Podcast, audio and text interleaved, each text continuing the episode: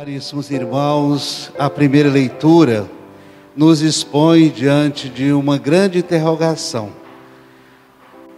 Fiéis de qualquer religião, divididos entre si mesmo, não estão procurando, nem tampouco vivendo a unidade que Deus, Jesus e o Espírito Santo propõem a todos aqueles que forem batizados. Aqui nós percebemos a briga dos saduceus e fariseus. Os saduceus que não acreditam na ressurreição e os fariseus que acreditam numa coisa e noutra, ou seja, perdem totalmente o foco da fé, o foco da graça, o foco da vida em Deus, o foco do nosso sentido de conversão, santidade e, consequentemente, a nossa ressurreição. Portanto, hoje, na primeira leitura, ou melhor, no Evangelho de hoje, também o sentido da nossa liturgia de hoje é propor apresentar o sentido da cultura de Pentecoste. A cultura de Pentecoste, no exercício da nossa fé, é a concretização, a manifestação e a renovação da vida humana em Deus. Ninguém absolutamente ninguém tem essa força, a graça de mudar a sua própria vida, a vida das pessoas e nem tampouco ser um exemplo para a igreja. Se não fosse, não tiver presente essa presença edificadora, transformadora, santificadora, do Espírito Santo de Deus agindo na vida de cada um de nós. Não teria sentido algum nós estarmos numa igreja se não buscarmos uma posse da graça e da presença do Espírito Santo, porque Ele é o nosso advogado. Ele é o nosso intercessor. Ele é o nosso santificador. Ele é a força e a mudança capaz de transformar mesmo os corações mais endurecidos.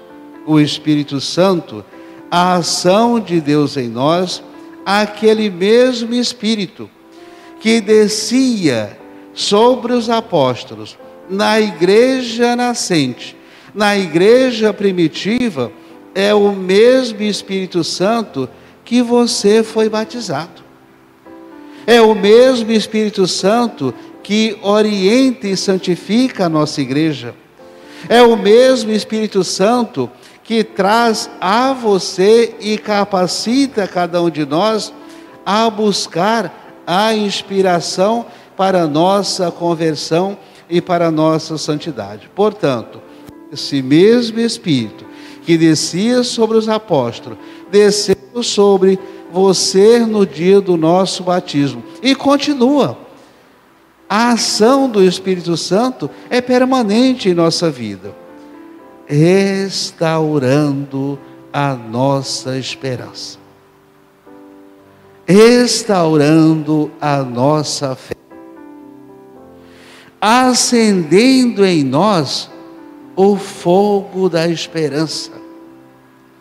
Não teríamos, meus irmãos, nenhum sentido, nós católicos e cristãos, vivendo sem esperança. E essa esperança, por pior que aconteça algo em nossas vidas, o Espírito Santo de Deus renova a sua força e diz: segue. Tome a sua cruz e siga Jesus Cristo. Restaure as suas forças, edifique a sua fé. Vamos, tome o caminho, restaure a sua vida, Não fomos criados para viver no pecado, nem tampouco para mendigar migalhas de santidade, migalhas de conversão.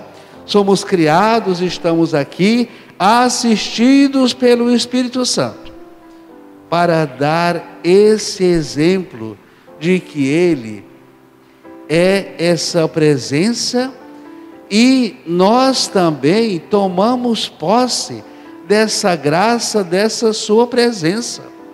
E isso nos faz levantar, isso nos faz crer, isso nos faz mudar. Graça a essa presença infinita, restauradora e edificadora do Espírito Santo de Deus, que nos santifica e nos dá o discernimento. Nada pode acontecer de graça e de mudança em nossas vidas se não for orientado primordialmente pela presença do Espírito Santo de Deus. É o nosso advogado, é o nosso intercessor. Portanto, quem espera nesse novo Pentecoste. E cada dia de nossas vidas é um novo Pentecoste. É uma nova esperança que se acende em nossos corações. Que livre-nos das ilusões da vida. Quem vive de ilusão, não faz a experiência da concretude da vida. E o Espírito Santo traz a cada um de nós esse discernimento. Lide com o concreto da sua vida. Por mais difícil que seja, mas não faça de conta que nada está acontecendo. Tem gente que age dessa maneira. Pedir essa graça do Espírito que nos ajude a viver essa concretude da vida e não o superficial. Quem busca o superficial não faz a experiência da profundidade. Não faz a experiência da verdade, mas vai fazer a experiência da mentira, porque eu fiquei por fora, no exterior, não mergulhei no essencial, a gente fica lidando com o acidental, não tem profundidade. É como aquela semente jogada é, sobre espinhos ou pedras que germina, mas não cresce, seca e morre. Essa realidade é muito aplicável na vida de cada um de nós. Portanto, que essa cultura do espírito, que essa cultura do discernimento, que essa cultura da graça possa livrar-nos e nos auxiliar a buscar o essencial da vida, o essencial da fé, o essencial da conversão, o essencial da santidade. É isso que promete o Espírito Santo, buscar aquilo que é essencial. Enquanto o evangelho de hoje evidencia o tema da unidade. E só faz a experiência do Espírito Santo quem tem essa consciência da unidade do Pai e do Filho e da presença do Espírito Santo. Pai, Filho e Espírito Santo, a Trindade são os responsáveis, sem nenhuma sombra de dúvida, da sua existência dar manutenção da sua vida. E, consequentemente, da manutenção da sua fé. E não se vive uma fé autêntica sem viver a unidade.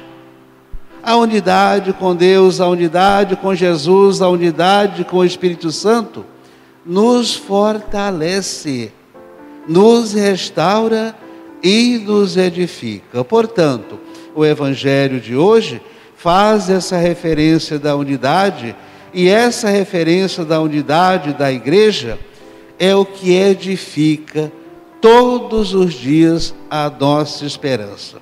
E diz literalmente o texto: Eu dei-lhes a glória que tu me destes, para que eles sejam um, diz Jesus, como eu e o Pai somos um. Em nossas casas, quando falta essa unidade entre pai, entre os filhos, entre os familiares, nossas famílias se esfacelam. Não há uma estrutura. As relações, elas se quebram. Quebra a confiança entre os familiares. E essa mesma realidade é aplicável com nossa unidade com a Santíssima Trindade. Nós temos que confiar uns nos outros. Nós temos que entregar nossas vidas uns para os outros no, em um relacionamento de confiança. E Cristo faz isso perfeitamente. Eu e o Pai somos um. Eu vim fazer a vontade do meu Pai. E a vontade do meu Pai é que não se perca nenhum daqueles que Ele me confiou. É perfeita essa relação.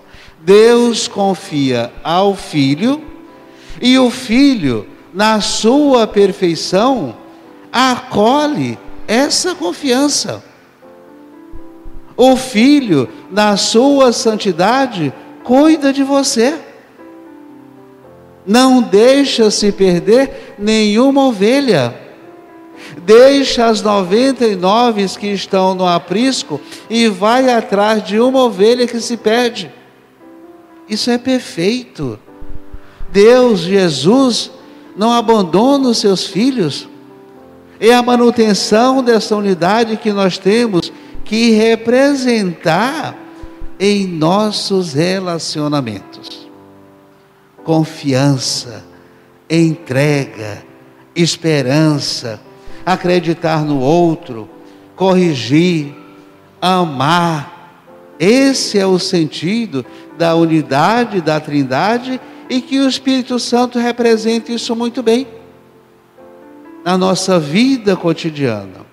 E eu concluo dizendo que o ideal da vida cristã é buscar sempre a superação de nossas limitações.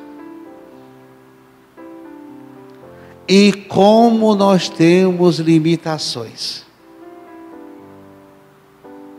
A segregação, essa é uma limitação que separa, exclui o outro, ignora o outro, faz pouca conta do outro. Isso é segregar, é separar é excluir. E um cristão católico agindo dessa maneira não merece o nome de católico, não. Ser católico é viver essa unidade que o Pai, o Filho e o Espírito Santo apresenta a todos nós. A superação de todo conflito quem de nós não tem conflitos externos e internos? E os nossos conflitos internos, eles são devastadores. Ciúme, a mágoa, a inveja, o rancor, tira a santidade e o equilíbrio de qualquer pessoa. Esses conflitos internos não é o ideal da vida cristã, não é o ideal do ensinamento do Espírito Santo, não é o ideal da graça, não é o ideal de nenhum relacionamento e nós só vamos mudar um pouco essa superação do outro, das dificuldades de relacionamento com o outro, quando eu me relacionar bem comigo mesmo. Eu não mudo o outro se não tiver uma mudança minha. Eu não vou converter o outro se eu não for convertido. É algo tão claro, tão evidente para todos nós. Portanto, superar a separação, superar a segregação, superar o conflito, tanto exterior quanto os meus interiores, é esse caminho de posse do Espírito Santo. É esse caminho do testemunho do Espírito Santo em sua vida. Eu primeiro tenho que me resolver. Porque se eu não sou resolvido interiormente, jamais eu vou dar exemplo do Espírito Santo de Deus na minha vida. E eu não tenho autoridade alguma de aconselhar as pessoas. A prudência, paciência, orar pelo outro, é perfeito.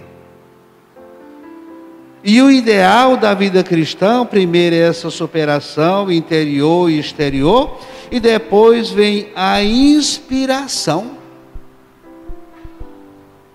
Eu resolvido o meu irmão resolvido, internamente e externamente, nós nos inspiramos na perfeição. Nós não temos o direito, meus irmãos, de nos inspirar naquilo que é imperfeito. A nossa motivação é a Santíssima Trindade. O nosso modelo de vida e de perfeição e de santidade é a Santíssima Trindade. O meu irmão não é modelo de santidade para mim, nem deve ser. Vamos amar os nossos irmãos de coração.